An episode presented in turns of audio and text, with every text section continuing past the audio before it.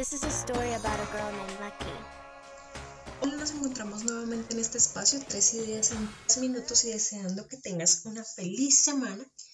Abordar un tema mm, que es noticia desde hace muchos años y es el caso de Britney Spears.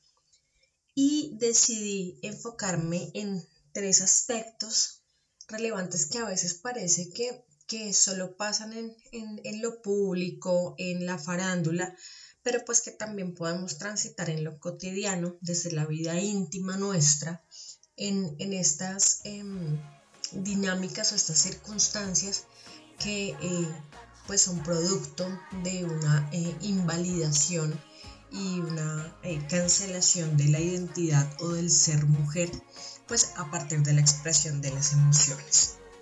Lo primero que quiero hacer énfasis es en esa relación de la mujer que queremos ver. Britney Spears inicia su carrera desde eh, muy niña eh, eh, y considerando las, las posturas desde la infancia, creo que inicia como un juego esta, esta experiencia del canto del baile de Disney y en este momento es cuando inicia una sobreexposición de su vida. Eh, Justin Timberlake eh, habla de su virginidad, que la perdió con ella y todo el valor simbólico que esto tiene. Y allí se empieza a desencadenar una situación es, ¿cuál es el tipo de mujer que queremos ver? Empezamos con una hipersexualización, posteriormente pasamos a eh, volverla un icono sexual pero queremos alejar toda esa imagen del cuerpo, lo físico, de la emoción, invalidando su posibilidad de ser, de sentir y agenciar su propia vida, eh, su desarrollo, el crecimiento, las transformaciones que todos los seres humanos tenemos en el desarrollo, pues en el, en el avance de nuestra vida. Entonces la pregunta que nos tenemos que hacer es, ¿qué, tipo de mujeres queremos ver? cuáles son las mujeres que nos permitimos ver y a cuáles definitivamente no queremos ver. No queremos ver a las mujeres empoderadas, las mujeres que tienen ira, que tienen rabia, que lloran, que manifiestan. Eh, de una manera aguerrida lo que están sintiendo, si nos, nos quieren seguir viendo eh, pasivas, controladas, tristes, melancólicas, reguladas, obedientes, eh, en donde, en donde nuestra, nuestra expresión de emociones esté acorde a la comodidad de lo que quieren ver las, las personas en el mundo. Puede ser en el mundo de la farándula o en nuestro eh, propio mundo. Lo segundo que quiero hablar es esta infantilización femenina relacionada con la enfermedad mental.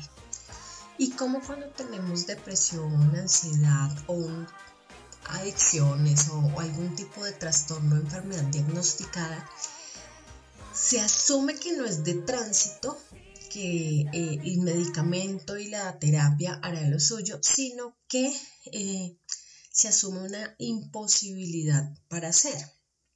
Y eh, entonces somos institucionalizadas, señaladas, silenciadas y em, asumimos escenarios como le quedó grande ser mamá y eh, les quitamos esa custodia, ese crecimiento de la maternidad, de sus relaciones emocionales, de su trabajo, de la administración de sus recursos, hasta la, cancelación de, su propia vida, dejando eh, en un marco que es nuestro tercer punto, la locura como un medio de anulación. Yo no sé cuántas personas eh, ahorita estaba leyendo una, una encuesta de la Eurocopa. Luego de la Eurocopa se incrementa el consumo de licor y por ende se incrementan los hechos de violencia eh, contra la mujer, la violencia de género.